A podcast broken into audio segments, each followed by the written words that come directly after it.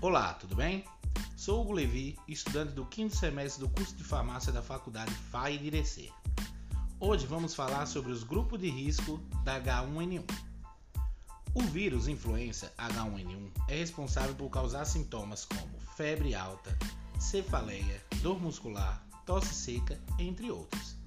Mas vocês sabem quem são as pessoas do grupo de risco?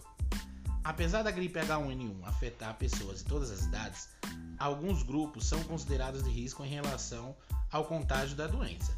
Os principais são gestantes, trabalhadores da área da saúde, povos indígenas, idosos, imunossuprimidos e pessoas portadoras de doenças respiratórias, cardíacas, renais, hepáticas e neurológicas crônicas.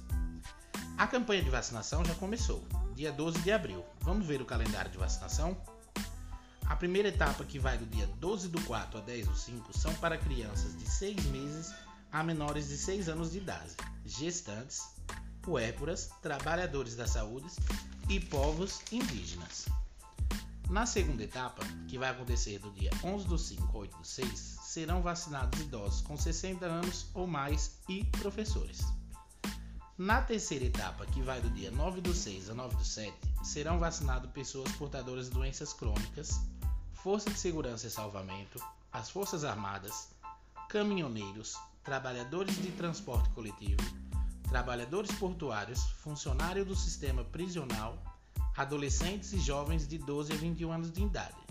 Lembrando a todos que se você vacinou contra a Covid, deve esperar 15 dias para tomar a vacina da H1N1. Obrigado.